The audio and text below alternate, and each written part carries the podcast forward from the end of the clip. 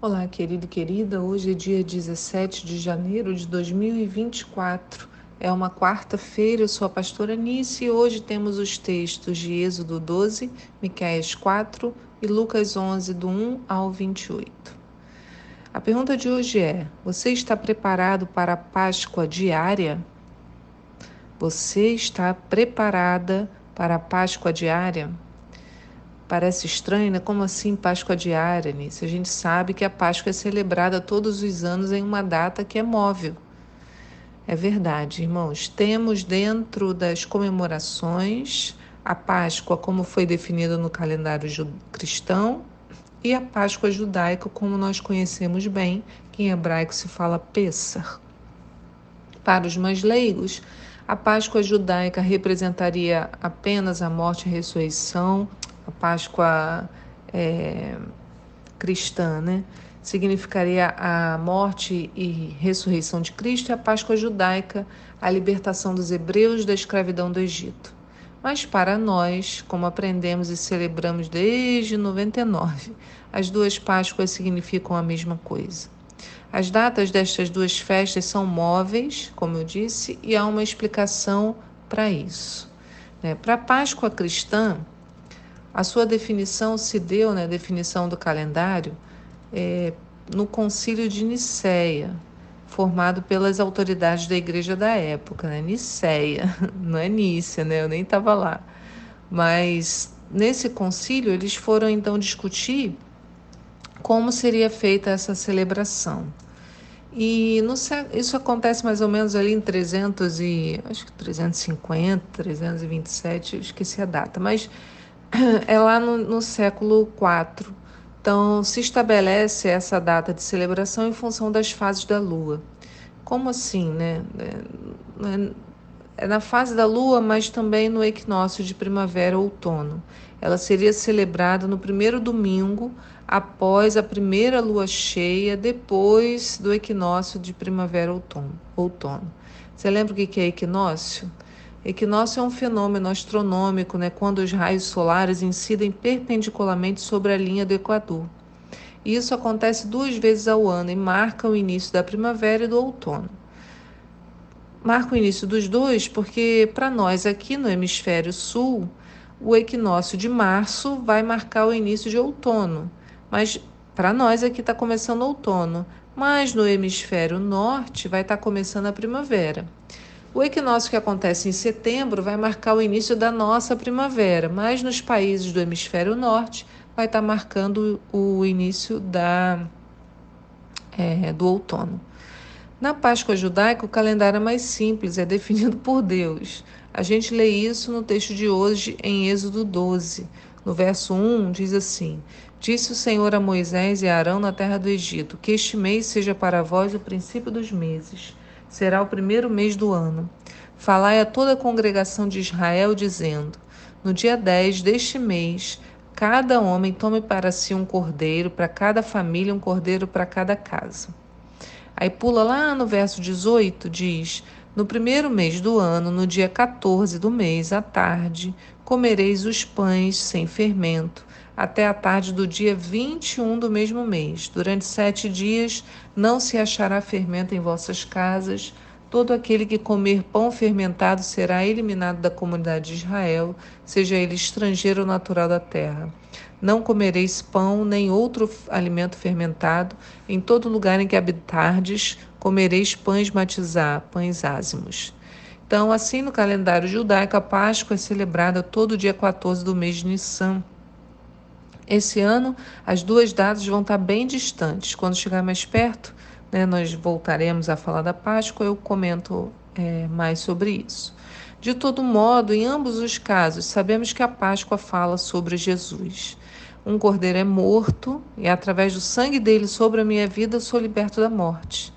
Né? Jesus faz uma associação de si mesmo com a Páscoa.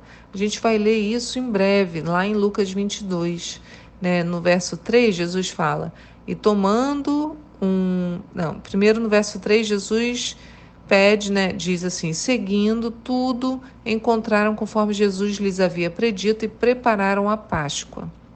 Aí depois diz: E tomando um pão, havendo dado graças, o partiu e o serviu aos discípulos, isso no verso 19 e 20, é, recomendando: Isto é o meu corpo oferecido em favor de vós, fazer isso em memória de mim.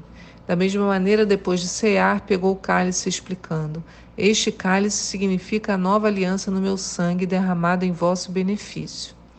Então, hoje em Êxodo, temos a descrição e ensinamento da Páscoa e um detalhe me chama a atenção. No verso 11, né? Você deve ter lido hoje. Se não leia, para tudo e vá ler. Mais importante, eu sempre falo isso, né? Do que qualquer coisa que eu fale aqui no devocional, é que você leia o texto.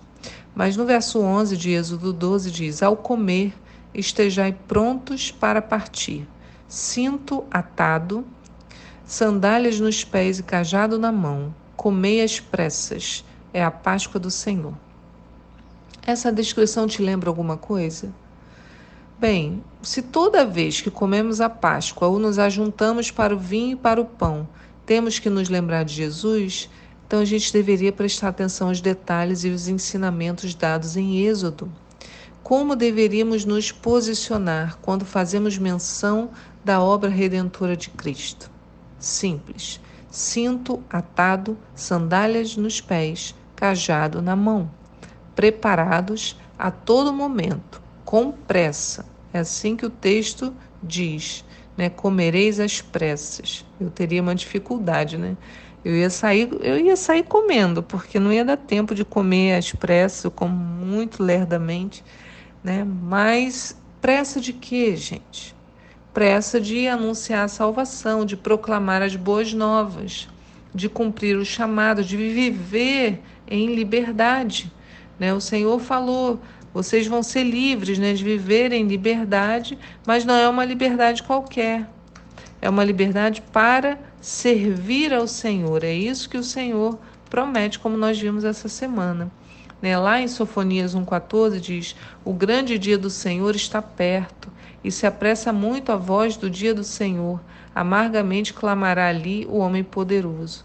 Então o dia está perto, então eu tenho que ter pressa para anunciar que o nosso Senhor volta. E o que, que significaria o cinto atado, as sandálias nos pés, o cajado na mão? Primeiro, a indumentária daquele que caminha, né? Daquele que é peregrino na terra.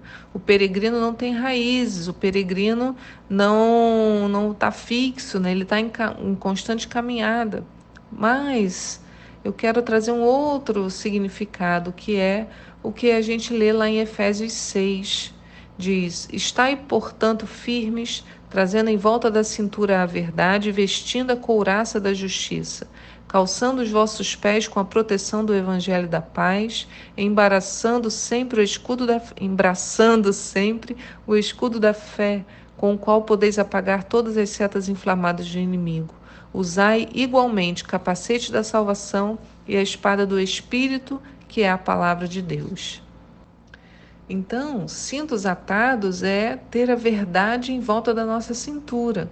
Né? Então aqui diz, trazendo em volta da cintura a verdade, vestindo a couraça da justiça. Então, essa esse cinto atado, né? Essa cintura, em volta da cintura a verdade. Os rins são o filtro do nosso corpo, então tudo que fizermos será filtrado pela verdade de Deus. Então, em volta da nossa cintura está a verdade. Eu estou com o cinto atado, a verdade atada em mim. As sandálias as sandálias falam dessa preparação do Evangelho da Paz, né? Calçando os vossos pés com a proteção do Evangelho da, da, da paz. E o, na Páscoa eu tenho que estar com a sandália nos pés. Né? Revestidos de paz, preparado para levá-la para onde quer que formos. O cajado fala da espada do Espírito, que é a palavra de Deus, o símbolo do pastoreio, do cuidado com o outro, né? Quando eu caminho com esse cajado, o cajado traz a ovelha de volta. Lembra o cajado, se você já viu algum filme, né? Ele é curvo na ponta, porque com essa curvinha ele vai lá, puxa a ovelha, a ovelha encaixa ali naquele cajado, né? Então é um símbolo do cuidado com o outro, da preocupação. Viu como é que tudo está conectado? Por que, que as duas Páscoas se conectam? Isso só nessa frase, né? Tem toda a parte da celebração que a gente vai falar no tempo apropriado. Agora a gente precisa pensar: e a nossa armadura? Está colocada, ajustada? Como tem sido a nossa Páscoa diária? Irmãos, em todo o tempo eu estou em processo, né? Nós estamos em processo de celebração da Páscoa. Estou saindo do Egito, vivendo a libertação, experimentando essa caminhada até a chegada à terra prometida e conquista. Né? Como eu já lhes disse, a libertação da escravidão da mente, dos corações não é o fim, mas o começo de um processo de vivência com Deus. Precisamos entender que Deus não quer ser convidado para fazer parte das nossas vidas. Quando nós tentamos encaixá-lo nas nossas rotinas, formas de pensar ou de agir, né? Assim, como se ele fizesse parte de algumas áreas é, da nossa vida, do, a partir do nosso querer. Ah, aqui sim, aqui não, aqui sim, aqui não. Né? Quando ele vem, o Senhor deseja subverter tudo. O Espírito Santo em nós passa a conduzir nossas vidas e precisamos sempre nos encher dele, da sua palavra, dos seus ensinamentos, dos seus pensamentos. Isso passa a permear tudo em nós. Lembre-se, né? Sempre estaremos cheios de alguma coisa. Ou será cheio de nós mesmos, ou do diabo, ou do Senhor teremos que escolher. E essa escolha é constante todo dia.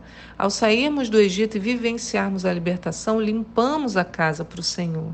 Mas, se não nos enchermos dele, certamente daremos espaço às práticas do passado ou coisas terríveis do presente. Por isso, uma geração inteira pereceu no deserto. Eles não se encheram da presença do Senhor. Eles experimentaram a libertação, mas se encheram de quê? Estavam vazios prontos, né, para serem cheios, mas o que que do que eles se encheram do ódio, do rancor, da dúvida, da disputa, da ansiedade. Jesus nos ensina sobre isso no texto de hoje, em Lucas 11. Diz Jesus falando: quando um espírito sai de uma pessoa, passa por lugares áridos procurando refrigério, mas não o encontrando, cogita: voltarei para a casa de onde saí. Assim que chega, encontra a casa varrida em ordem. Então vai e traz outros sete espíritos piores do que ele, e entrando passam a viver ali. E a situação final daquela pessoa torna-se pior do que a primeira.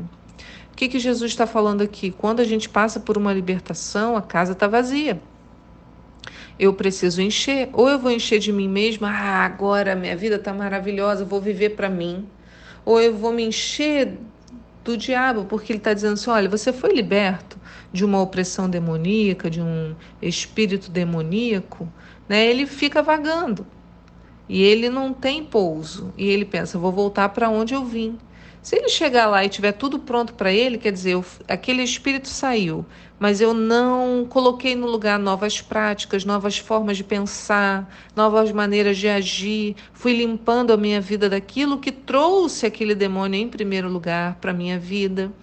Se eu não tomo essa providência, quando esse espírito volta, ele encontra essa casa prontinha para ele, está em ordem para ele sabe? Porque eu não alimentei esse interior com as coisas do Senhor.